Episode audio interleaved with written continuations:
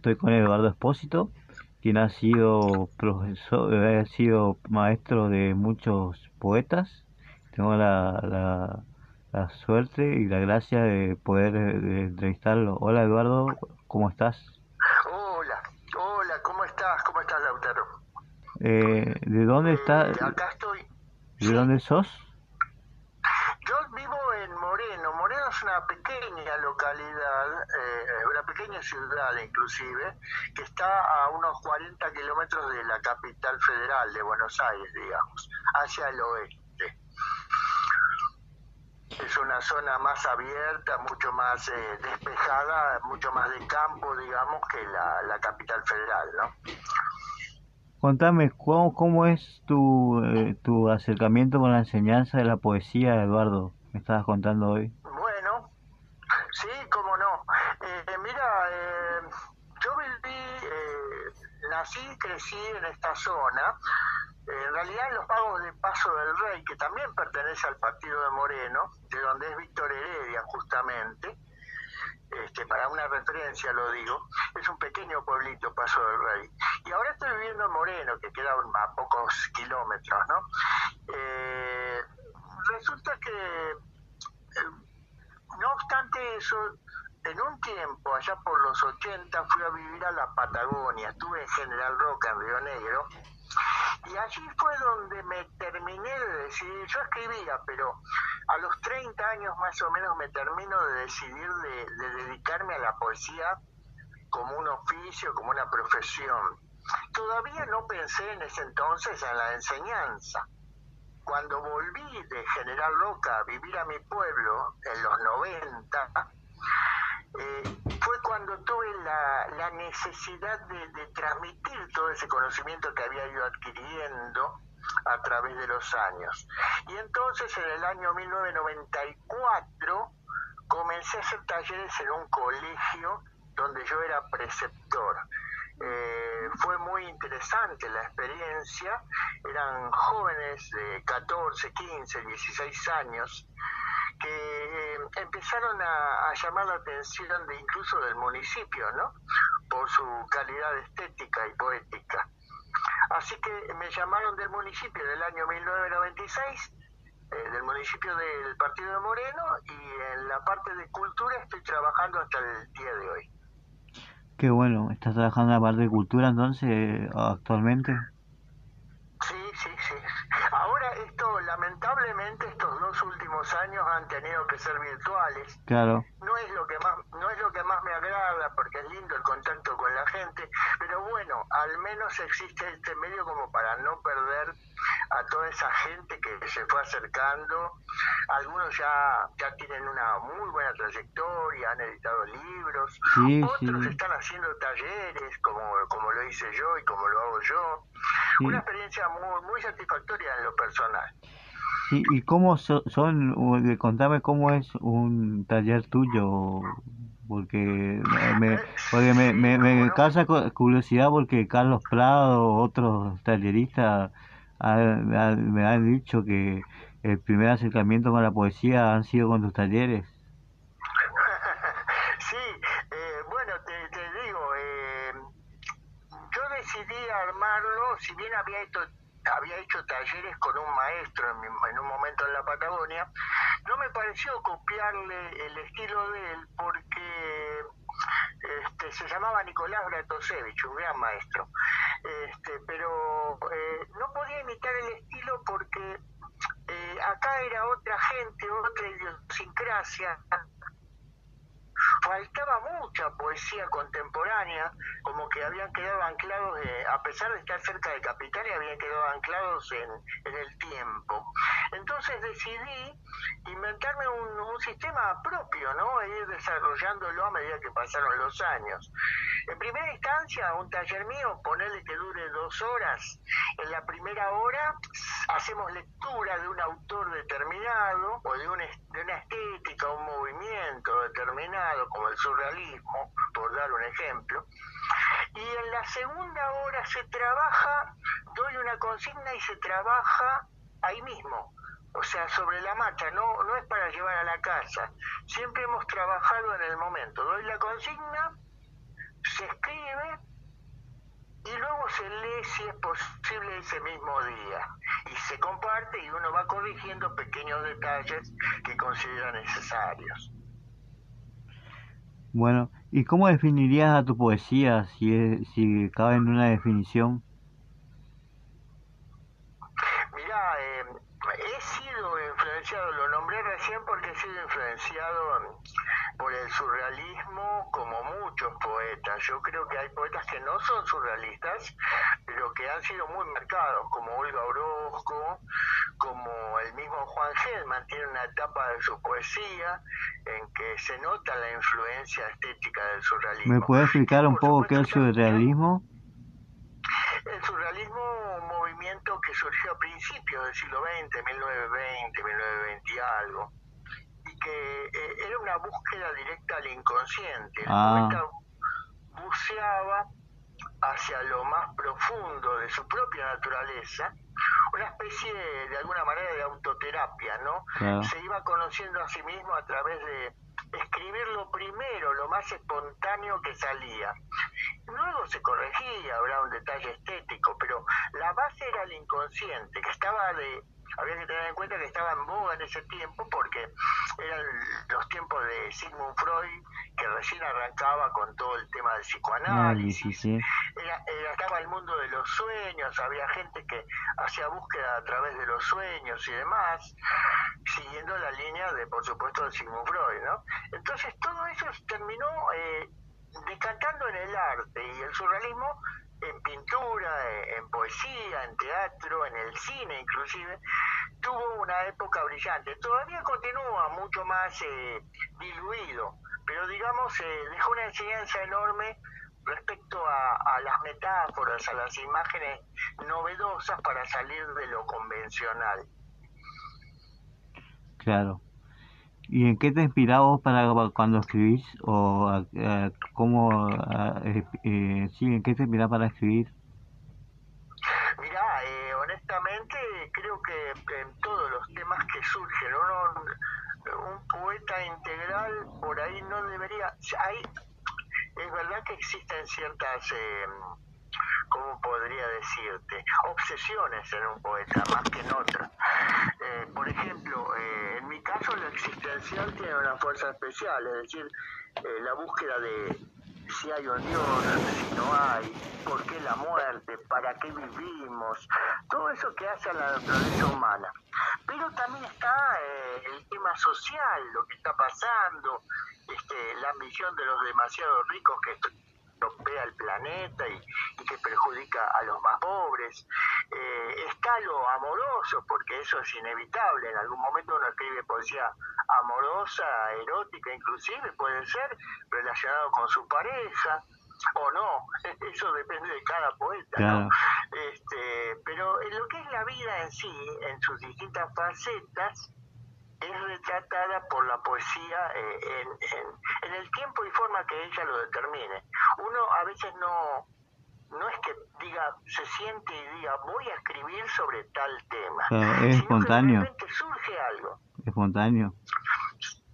Claro, surge algo y hay que desarrollarlo. Ahí en el momento donde uno tiene que dejar todo, si puede, si no está en otra cosa, si no está trabajando, este, y ponerse a escribir lo que la, digamos, a ver, es medio como, como eh, una ensoñación lo que digo, pero es lo que la poesía te dicta, porque es como el inconsciente en realidad está diciendo eh, sobre esto, y uno empieza a desarrollarlo y cuando se quiso acordar tiene un poema armado, eh, de mayor, de menor calidad, depende, porque este, no hay algo en ningún poeta hay algo que uno pueda decir que es este, excelso a nivel extremo.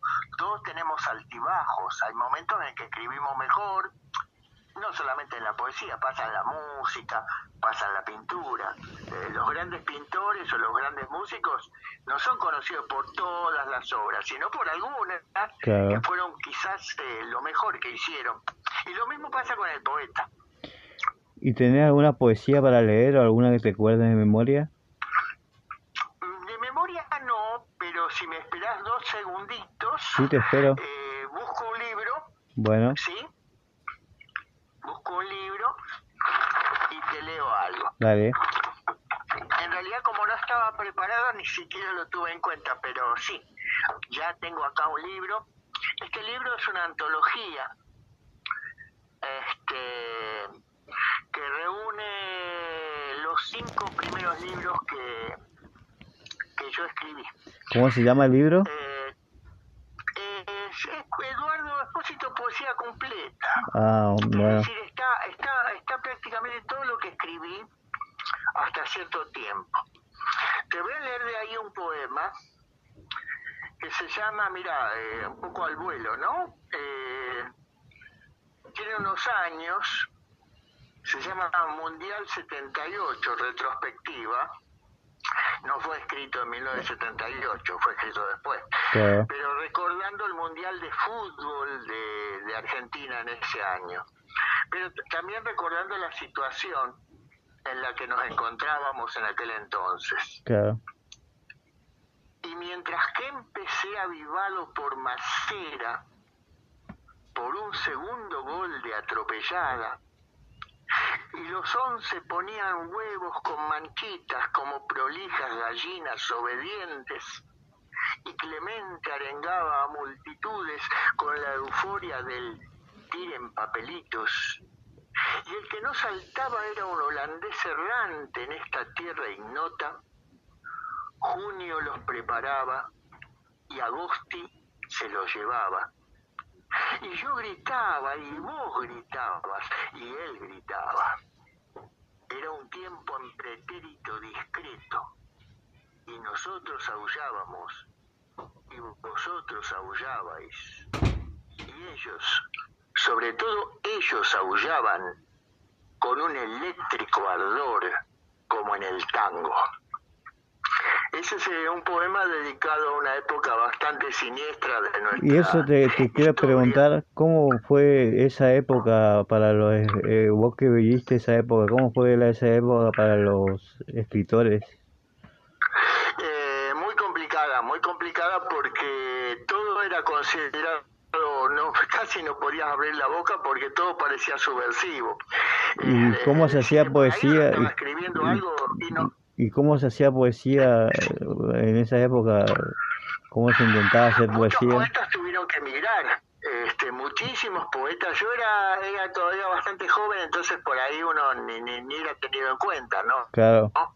Pero muchos grandes poetas como Manguasi, este, Kunzberg, yo que sé, poetas enormes tuvieron que irse a España, Claro, México, claro. porque acá los, la verdad los hubieran torturado y matado, hecho desaparecer. claro, Eh, otros no pudieron escapar, como Urondo, Bustos, Santoro, y hoy son eh, NN, son pues desaparecidos.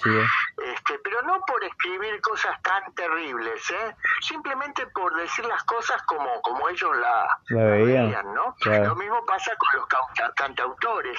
Era una época en que acá no podía entrar Silvio Rodríguez, Juan Manuel Serrat, no podían, tenían prohibida la entrada a la Argentina. Claro, claro, entiendo. ¿Y vos, vos después, hiciste alguna poesía después, o sea, después de esa época, dedicás alguna poesía a esa época? Sí, este, este que leí justamente, por eso te decía, fue hecho posteriormente, Claro. no fue hecho en ese momento. Claro. Es como una, un- una especie de recordatorio de lo que de lo que ocurrió. Este, ¿Y tenés otra parecida a sí, eso? lo hice porque... Hola.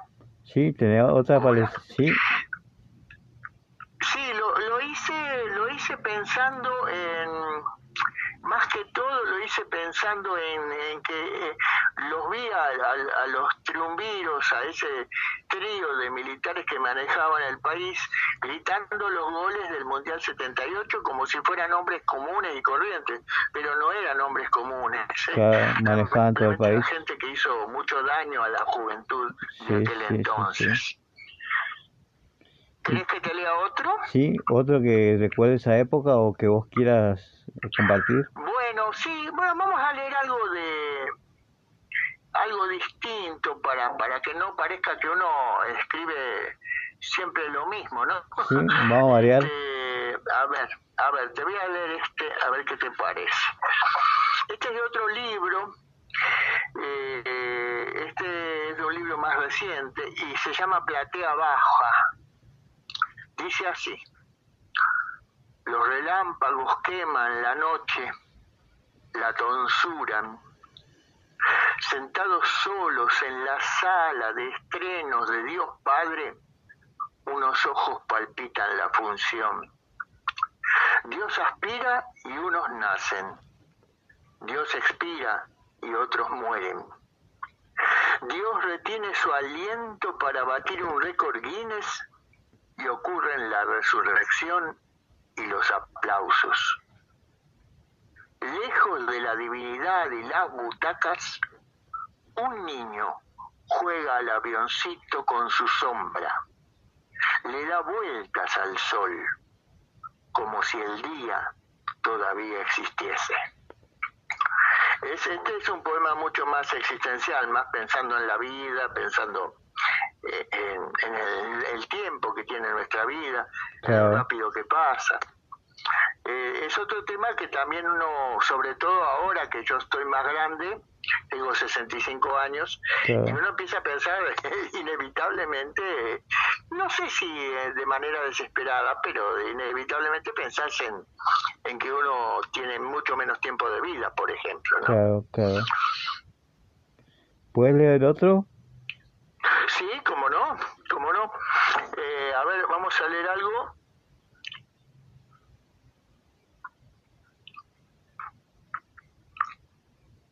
A ver qué puede ser. Acá está. Toda la carne es hierba. Un despertar como de pájaro en la jaula equivocada y colas en el súper a la hora en que derrapan la fiebre y su museo. La casa da la vuelta, uncida a los recuerdos, un Poseidón henchido de naufragios, con el día crujiendo en el rescoldo, algo en la causalidad cambia de mano, prolijas, templaneras, las hormigas del patio del vecino me acercan sus carritos. En furtiva procesión las reinas magas. El bamboleo de la existencia continúa. Como Tarzán en las lianas, nosotros en los pasamanos, las culpas repartidas con cada amanecer. Este es un poema distinto, aunque también tiene el mismo tono. Y posiblemente se note un poco esto que te digo yo, de que si bien no soy un poeta surrealista, me quedaron restos de mis lecturas este, y de mis gustos de otro tiempo, ¿no? Claro. Y Eduardo, ¿qué te gusta leer a vos para... ¿Sí que te gusta eh, leer? Me gusta, me gusta mucho leer... Eh, todo tipo de poesía. En realidad, eh, como yo enseño, leo muchísimo y todo el tiempo estoy buscando poetas nuevos. Los respeto mucho a los jóvenes porque en realidad en mis talleres he visto que siempre el potencial está en los jóvenes. O sea, no soy de los que creen que, que porque uno es grande ya se sabe todo, ¿no? Es cierto que uno está para enseñar, pero siempre se aprende de lo que uno va enseñando. Yo aprendo mucho de mis alumnos y eso es, es hermoso, es muy bueno, ¿no? Este, y por otra parte, te digo, eh, la satisfacción que tiene la vida, que me da la vida en ese sentido, es, es enorme. Esto de que vos me dijeras, por ejemplo, que hay gente que, que habló de mis talleres, y para mí es hermoso. Eh, me gusta más eh, la parte de poeta porque soy poeta, escribir, eh, crear, pero esto también es muy lindo, de, me ha permitido vivir, porque yo vivo de esto, vivo de este trabajo, pero a la vez me ha permitido hacer amigos de mis propios alumnos, ¿no? Amigos mucho más, más jóvenes que yo, pero este muy buena gente. Claro. Y si tendrías que de, cómo es el arte en la Argentina y en Latinoamérica. Eh, ¿Cómo es el arte? Mira, eh, hay un siempre me acuerdo una frase de un escritor este, extraordinario eh, de Europa, ¿no? Steiner. Steiner decía que una de las mejores poesías que hay en el mundo en este momento es la latinoamericana, porque tiene una riqueza que es el producto de la mezcla de lo aborigen, que era lo original, que por suerte los españoles no pudieron eh, terminarlo, ¿no? Y, y, lo aborigen quedó. Por otro lado, la raza negra que fue traída como esclava y también tiene su mensaje, y los blancos. O sea, hay una mezcla de razas de, que ha enriquecido mucho el lenguaje, ha enriquecido mucho la, la manera de escribir. De hecho, eh, vos estás en corriente y sabes que el guaraní ha, permanecido y eso es maravilloso. Tengo amigos poetas paraguayos, por ejemplo, que escriben en guaraní. Escriben en bilingüe, ¿no? Sí. Escriben en castellano y en guaraní. Sí, sí, sí y eso es enriquecedor, yo creo que es muy rico. Eh, Steiner decía que es la mejor poesía que hay en este momento. Yo creo que, y no solo poesía, en todo, ¿no? Hay, hay una música muy interesante que es producto de, la influencia incluso africana, que es impresionante, ¿no? Se sabe que la milonga tiene influencia y hasta el tango, una pequeña influencia de la raza negra, ¿no? Sí, hasta... llamamos raza, no son razas, pero digamos de la etnia negra. Sí, la milonga. Eh... Sí, te escucho. Que la milonga tiene eh, mucho mucho de, de, eso, de como me decís, mucha influencia. Claro. Aunque no, aunque no se sepa, pero tiene, tiene influencia. Sí, por eso es muy, es muy es muy interesante ahondarse en todo lo que es la cultura latinoamericana, ¿no? Tanto en la parte portuguesa, que es muy rica también, ¿no? Lástima que el idioma nos divide un poquito, pero eh, yo, por ejemplo, no sé portugués. Más o menos adivino, pero, pero no sé el idioma. Pero igual tenemos una riqueza que va de México para abajo y que es enorme y muy variada, muy muy rica, muy rica. Sí, acá, acá en Corrientes tenemos mucho, mucha historia con los uruguayos, por ejemplo, porque estuvo, estuvo Artigas acá. Entonces, eh, hubo una época que, que, que influyó mucho, eh, hubo mucha influencia de él acá en Corrientes. Y, para mí fue un gran hombre, este, por ahí no fue tan comprendido en su tiempo, ¿no? Claro. Pero, eh, fue un hombre muy muy especial. Eh, es más, te, te, aclaro de hecho como dato, ¿no? Eh, yo tengo parientes en Goya, tengo parientes en Corrientes, tengo parientes en Barranqueras, Chaco, ah. este, en Paraguay, porque mi madre es paraguaya. Ah, Vino de joven al Chaco. Ah, Chaco.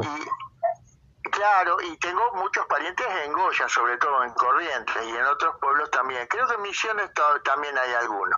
Así que eh, eh, es como que conozco. Mi padre no, mi padre viene, venía, ya falleció, de Italia, ¿no? Ah, Así que se hizo una, una linda mezcla. ¿Y eso influyó mucho en tu poesía, esa mezcla de...? de... Yo, creo, yo creo que sí, mira.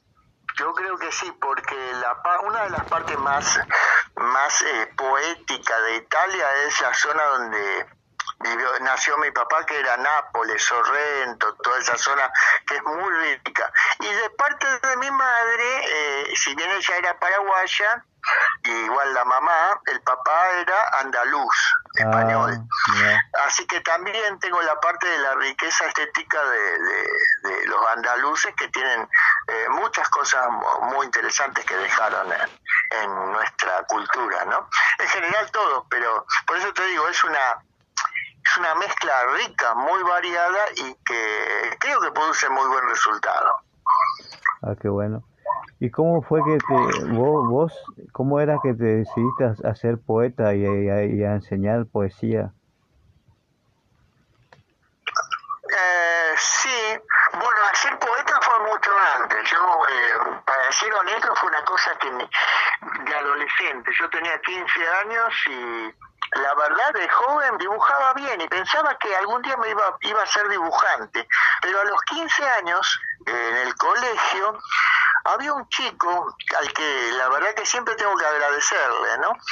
este, él escribía algunos versos y un día me puse a pensar que yo también podía hacerlo. Entonces me puse a garabatear algunas líneas y me gustó y empecé a escribir, a escribir, a escribir. Todavía no mucho, era, era algo muy... No tenía maestro, no tenía nada, pero es como que fueron mis primeros pasos. Y después, viviendo en General Roca, en Río Negro, este, donde estuve 10 años viviendo, eh, conocí un centro de escritores que me enriqueció muchísimo. Yo me había separado y entonces todos los miércoles del año iba a ese centro de escritores. Y siempre estoy agradecido porque aprendí muchísimo de ellos y enriquecí mi, literatura. Ahí me decidí a los 30 años a que iba a tomar la poesía bien en serio, iba a hacer de esto este, de alguna, no sé si una carrera es la palabra, pero un modo de vida, un modo de vida. Y después cuando volví a Buenos Aires, como te comentaba, para el 94, fue cuando dije, bueno, yo tengo que transmitir todo este conocimiento. Aparte que necesitaba conocer a otra gente que escribiera, ¿no? Y entonces ahí fue donde, donde se me ocurrió armar el primer taller literario en un colegio. Y después me llamaron del municipio de Moreno en el 96 y, y continué, ya te digo, este año sería eh, el último, ya sería, si Dios lo permite, el año de, cierre porque me tendría que jubilar. Pero eso no quiere decir que, por mi cuenta Claro, claro, si es posible y ojalá que termine el tema de la pandemia para poder estar con la gente. Y si no, seguiré haciendo talleres eh, virtuales. Sí. Eh, muchos me dijeron que vos sos maestro de maestro.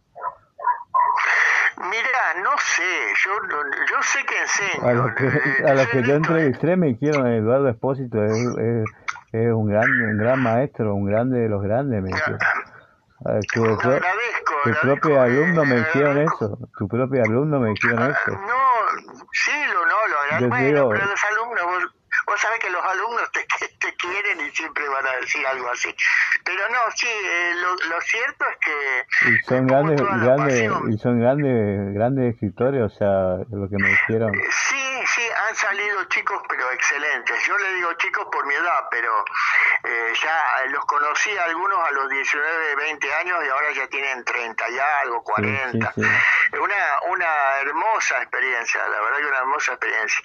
Eh, mira, no sé, yo sé que doy lo mejor en como puedo, no soy profesor, eso siempre lo digo, porque cuando yo tenía 20 años, eh, fallece mi padre muy joven, falleció a los 51, y tuve que hacerme cargo de mi hermana y de mi madre que no trabajaba afuera. Entonces como que no pude seguir la universidad o algo por el estilo. Pero, pero, este, la importancia de la lectura, yo siempre digo, ¿no? Yo leo sobre todo poesía porque es lo mío, pero en realidad leo de todo, porque todo puede servir para un poema. Por ejemplo, soy un amante, soy un amante del género de ciencia ficción, me encanta Ray Bradbury, Isaac Asimov, Theodore Sturgeon, todo ese tipo de narrativa fantástica me, me encanta. Aunque no, no sé si tiene que ver con la poesía, pero tiene que ver con la vida, ¿no? Sí. Y bueno, ¿qué mensaje le dejarías a los escritores que te están escuchando? Que pueden escuchar esto? Que, bueno, mira, este, que a pesar de los tiempos críticos eh, que vivimos, y que siempre va a haber en la historia humana, porque lamentablemente es así, y a pesar de que por ahí no tenga, en mi caso, por ejemplo, no tenga una gran ganancia económica, eh, lo importante es el arte. En mi caso, la poesía.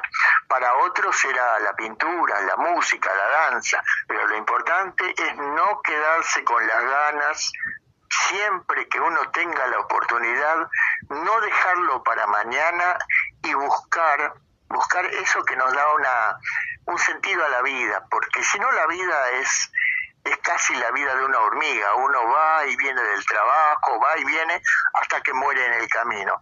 Y la verdad así la vida no es muy distinta de la de un insecto, ¿no? Nosotros los humanos tenemos este, mucha riqueza interior, pero hay que aprender a sacarla y compartirla con otros. Eh, me, me queda la pregunta entero. ¿Cómo jugás vos, cómo jugás vos con el lenguaje poético, con el lenguaje de las palabras en tu poesía? Sí, como no. Eh, mira, eh, eh, me las imágenes eh, que parecen no tener relación, porque eso viene justamente del surrealismo que hablábamos. Eh, por ejemplo, si yo digo, para tener un ejemplo, ¿no? Digo eh, nieve blanca, no digo mucho porque ya se sabe que la nieve es blanca, pero yo digo nieve negra y el, el, que está escuchando, el que está leyendo, se imagina un montón de cosas. Puede ser la muerte, puede tener que ver con la enfermedad, puede tener que ver con el miedo. ¿Entendés? O sea, las imágenes, las metáforas, tiene que ser algo enriquecedor. No puedo decir algo que ya se conozca porque eh, entonces no, no hay nada nuevo. Uno es como el músico, uno busca sonidos que otro no haya hecho para hacer algo distinto, porque si no es la repetición de lo que ya hicieron. Y con las palabras pasa eso, ¿no? Y es muy enriquecedor, es muy muy lindo para uno y también para los que lo escuchan o lo leen, saber que eh, a través de eso, que es muy propio de la poesía, de la metáfora específicamente, uno deja mensajes increíbles. Mensajes que cada uno interpretará como quiera, ¿eh? No es que todos van a sentir lo mismo. Y está bien que cada uno lo interprete como quiera. No hay una verdad única en poesía. Es decir, lo que yo digo, lo largo al viento y cada uno lo toma como le parece. Y está bien. Todas las formas en que lo toma cada uno están bien, porque quiere decir que a esa persona de alguna manera le sirvió. Yo creo que el arte es, eh, es para todos. Es muy triste, hace poco me encontré una persona ya grande que este, de esas que está muy metida con lo material, ¿no? con el dinero y todo lo demás, y me confesó casi, casi con lágrimas que había desperdiciado su vida, porque sí, tenía dinero, pero que a él le hubiera gustado y después lo más triste es cuando te dicen, pero ya es tarde. Nunca es tarde en realidad, pero claro, sienten como que han perdido una buena parte de su vida en cosas que no que no transmiten nada nada importante. Eh, que como mucho bueno sí uno tendrá un mejor auto una mejor moto, moto no sé eh, una casa pero no, no te da la gratificación que te da el arte. No no para nada. Y no solamente eso, la vida tiene que ver más con estas cosas, con las pequeñas cosas que son las más importantes son cosas que en realidad cuando uno tiene busca más y más y más y se vuelve una sed triste, una sed que no te deja ser feliz, porque siempre uno está ambicionando algo más. No digo que no haga falta el dinero porque a todos nos hace falta, a todos lo necesitamos para sobrevivir, pero la vida es otra cosa y, y hay que aspirar a eso. Y el arte es lo que nos permite darnos cuenta de que la vida es otra cosa. Claro. Y bueno, eh, tus lectores, ¿cómo vos te contactás, conectás con tus lectores o cómo buscas que se conecten con vos? Mira, este, yo eh, soy poco, te comentaba hoy, la verdad que soy poco aficionado, es una realiza mía, al celular, lo uso lo imprescindible cuando me llaman por el trabajo, pero sí me manejo mucho Facebook. Allí eh, tengo, digamos, todo un laboratorio de poesía. Todos los días pongo poemas y música y recibo las invitaciones, los contactos para, para participar de algún evento o para participar de algún blog. Eh, que, si querés lo digo al aire, no tengo problema, no me molesta. Este, mi, mi Facebook es Eduardo J. Expósito, con ES, Expósito, arroba, eh, perdón, eh, Eduardo J. Expósito, eso, el otro es el, el, el mail. Eh, Eduardo J. Expósito y, y que se fije bien la gente si quiere participar, porque yo tenía uno que era Eduardo Expósito nomás, pero ese blog, eh, por motivos que ese blog, ese, ese sitio, por motivos que desconozco, se cerró y no pude entrar más, esas cosas que tiene internet a veces. Así que el que dice Eduardo Expósito, no. El que dice Eduardo J. Expósito, sí. Y ahí vas a, el que entra va a ver que inmediatamente que dice coordinador de talleres de poesía, etcétera, etcétera. Bueno, bueno Eduardo. Y eso, eso corre también para vos para cuando quieras comunicarte, no hay problema, o si tenés que enviarme algo, este, Eduardo J. Expósito. Yo enseguida te doy amistad y ya estamos. Sí. Bueno, Eduardo, eh, la verdad no se me ocurre qué preguntarte porque eh, eh, estoy ante una eminencia y la verdad que hablamos de todo un poco. a mí me, encanta. Vos sabés que aunque yo tengo parientes en la zona, es increíble. Nunca pude parar en Corrientes. No conozco. Algún día conoceré la ciudad de Corrientes si Dios quiere. Bueno, cuando este, quiera puede venir para acá. Ah, sí, con mucho gusto. Ya, ojalá se arregle, la, pandemia. este tema. Sí. Ah, y una, me quedó una pregunta. Eh, ¿Cómo ves la cultura vos? Eh, si hay apoyo a los escritores o no, eh, eh, si hay apoyo del gobierno o no a los escritores que les insulten. Mira, es un tema, la verdad es un tema complicado. Yo creo honestamente que no hay mucho apoyo, y no solamente en la Argentina. Eh, es un tema general. Al, escritor que escribe novelas, eh, sobre todo, se lo mira con otros ojos, lamentablemente, como que es un poquito más importante, porque es algo que se vende. Una novela es mucho más vendible que un libro de poemas. Estamos desacostumbrados los argentinos a leer buena poesía. Este, entonces los libros de poemas es como que quedan, eh, eh, cada autor tiene que hacer todo un esfuerzo para poder venderlos o hasta regalarlos, ¿no? Porque a veces no hay manera. Pero eh, yo creo que no se le da la debida importancia que podría tener alguna institución, algún medio como para fomentar mucho más la poesía. Hay, hay, pero siempre son pequeños grupos de poetas que se preocupan y arman cosas para poder subsistir.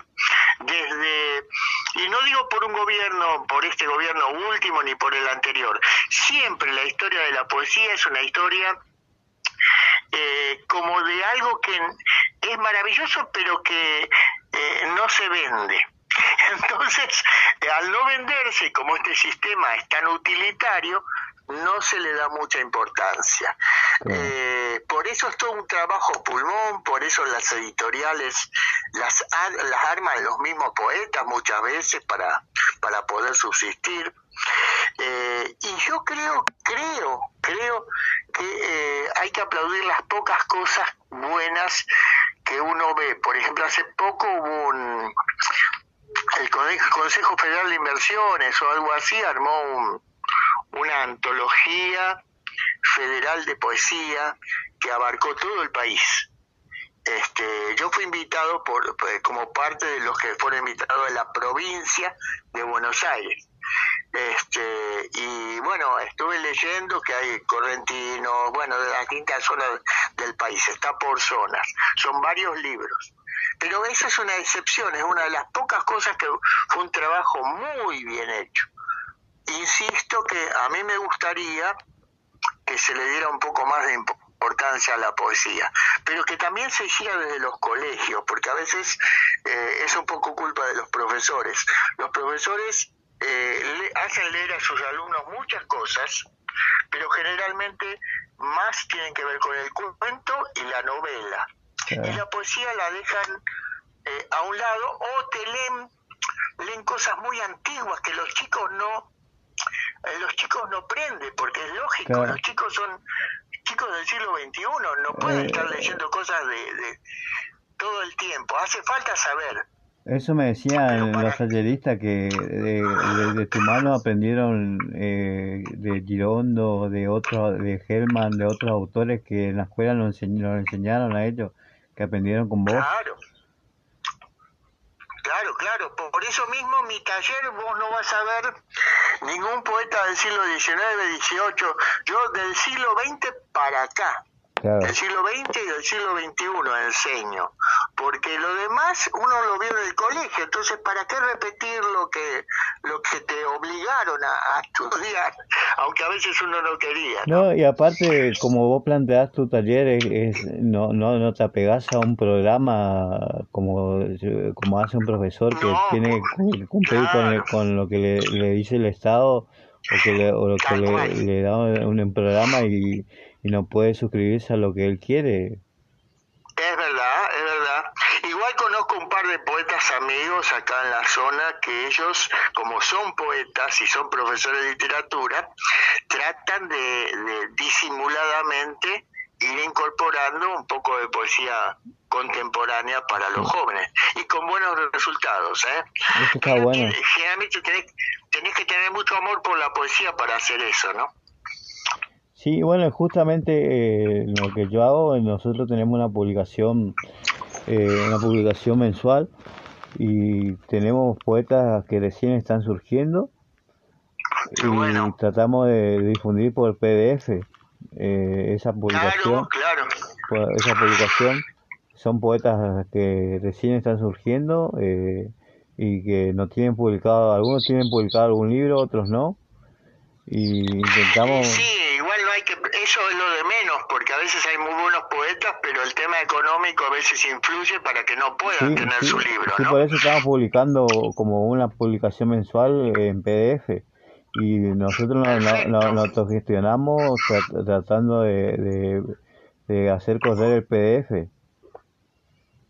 Eso, está buenísimo, está buenísimo. Por eso está bueno que quedemos comunicados. Yo eh, después, bueno, vos fíjate cómo, cómo me pedís amistad en, Lautaro, eh, me pedís amistad en, en, Facebook y ya quedamos conectados para cualquier tipo de actividad en el futuro. Sí, sí, no hay problema eso. Eh, yo estoy como arte literario. Eh, le va a llegar a la invitación así. Buenísimo. Y va a ver, va a ver, va a ver que estoy, estoy la amistad de un Carlos Prado, el vasco, el vasco Carlos David, David, David este, que ellos me aceptaron como amistades, así que... Buenísimo, sí, sí, eh. sí, sí, yo lo tengo en cuenta porque yo creo que esto tiene que ser una, soy un poco soñador, pero a mí me parece que tiene que ser una hermandad. Si uno le pone entusiasmo, si uno le pone entusiasmo, tiene que funcionar. Claro, mi, mi idea es eh, siempre fue difundir difundir a los escritores y darle un lugar un, que sea virtual, no importa que sea virtual, y después si se puede en persona se, se verá, pero ahora por la pandemia es todo virtual. Sí, no queda otro remedio, claro. Claro. Pero... pero... lo importante es que se pueda hacer. A mí me parece muy buena, muy bueno tu trabajo porque es una muestra de que eh, no todo es por dinero en la vida de que hay cosas más importantes. No, yo no lo hago por dinero porque realmente nosotros no tenemos auspiciantes, no tenemos nada. lo, que... Por eso te digo, por eso te digo, lo más importante es el amor al arte, a la poesía en el caso nuestro, y tratar de rescatar a aquella gente que vale y que, pobre, está medio escondida porque este mundo te hace te obliga todo el tiempo a estar ocupado, a no tener tiempo para pensar, para crecer espiritual, mental y físicamente inclusive, ¿no? Este, eso es un mundo bastante opresor. Pero bueno, el arte es lo que nos libera de esa opresión. La poesía, en este caso, con mucha razón. ¿Y usted cómo ve la poesía actualmente? No, actualmente, ¿usted cómo ve, qué, qué, qué, qué cree que es la poesía la poesía como que creo que es... Sí. Eh, porque son dos preguntas. ¿Cómo, yo la actualmente, en cuanto a los poetas, la veo bien, ¿eh? O sea, en todo el país hay mucha gente escribiendo, eh, en Latinoamérica en general. Yo tengo contactos con otros países, de, no solo de América, de todos lados. Sí, me dijo que en Cuba este tiene, tiene muy buena recepción. Eh, sí, sí, por eso. y en cuanto a lo demás, este, creo que eh, estamos en un momento bueno. La pandemia, a pesar de las desgracias enormes que trajo, ha, ha permitido eh, este tipo de comunicación que por ahí no la teníamos tan en cuenta. A mí no me gustaba, pero este, es importante todo lo que tiene que ver con lo virtual porque permite generar esos lazos de hermandad poética, como te digo yo, ¿no? Hay mucha gente trabajando bien por la poesía, pero son gente de la poesía. No es gente que de afuera con otro interés porque no les interesa. Son los mismos poetas que eh, con esfuerzo se arremangan y se ponen a luchar duro para que la poesía permanezca en los momentos difíciles. Claro, claro. Sí, entiendo. Eh, ¿Y qué le dirías a los lectores? ¿Qué le diría a los lectores? Que justamente si son lectores que se lean todo, todo lo que les guste, este, fundamentalmente poesía porque la poesía enriquece y contagia, contagia, te da ganas de escribir.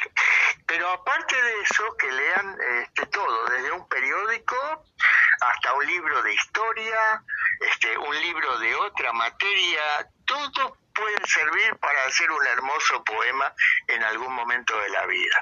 Así que yo creo que eh, leer mucho, eso decía Borges, yo no soy un... Lo, lo respeto, pero no soy un fanático de Borges, pero reconozco que como él decía, que uno se tiene que enorgullecer de haber leído mucho, ¿no? Porque eh, eso es lo que hace que uno se contagie y tenga ganas de dar algo a los demás. Y otra pregunta, ¿cómo ve a la Argentina a través de su poesía? Como en este momento, eh, eh, desde lo personal, no hablando partidariamente, pero de alguna manera como un ser político, la veo este, medio zarandeada como a todo Latinoamérica, ¿no? Este, pero no por los gobiernos en sí, sino por las presiones eh, de los grandes medios económicos del mundo que lamentablemente siempre tratan de, humillarnos, de tenernos bajo sus pies como, como se hizo con los indígenas americanos hace 500 años. Eso no cambió mucho. Ahora eh, sigue habiendo gente que de Europa o de otras ciudades, sobre todo empresas, las grandes empresas que manejan el mundo, este, que quieren eh, tomar posesión de todo lo que nos pertenece, de todo tipo de riqueza, no solo la espiritual, sino también lo, material, ¿no? Por eso es que creo en la palabra como una herramienta de resistencia, ¿no? Creo que esa parte también es importante. No hacer eh, la política barata, eso no, pero sí este, que el ser humano, por ser un ser político, un ser que vive en una ciudad, necesita decir cosas para que se pueda entender que esto, este mundo, así como está, va para atrás que necesitamos y el país mismo, ¿no? Porque el país es parte del mundo. Si hay contaminación mundial, también le afecta a la Argentina, por ejemplo.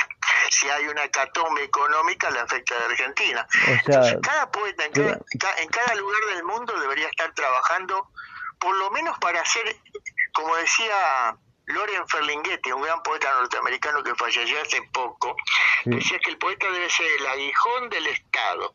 Y yo creo que sí, de alguna manera tenemos que pinchar, no con maldad, pinchar para, para que despierten, para que la sociedad esté activa y esté consciente de las cosas verdaderamente importantes. Claro, es como que el poeta de, es, debe ser la conciencia de, del pueblo, ¿o no? Exactamente, exactamente. Lo que, lo que a veces la persona no sabe, porque las personas a veces tienen ganas de decir, pero no saben cómo decir.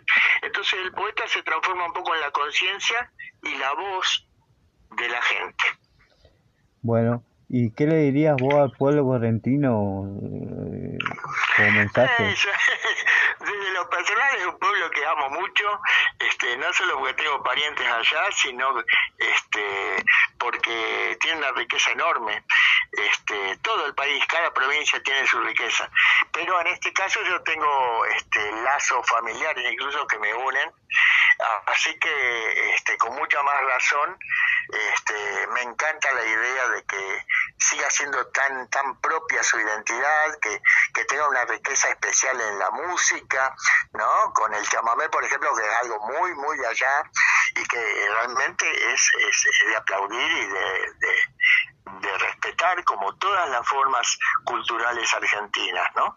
Y a los poetas de, de la zona que sigan luchando que luchen por ser mejores como poetas, pero sobre todo no mejores para engordar el orgullo, el ego, sino mejores para transmitir mejor las necesidades de cada uno de nosotros los seres humanos, para despertar conciencia. Bueno, Eduardo, eh, quédate en línea y seguimos hablando y, y, y te agradezco por esta por esta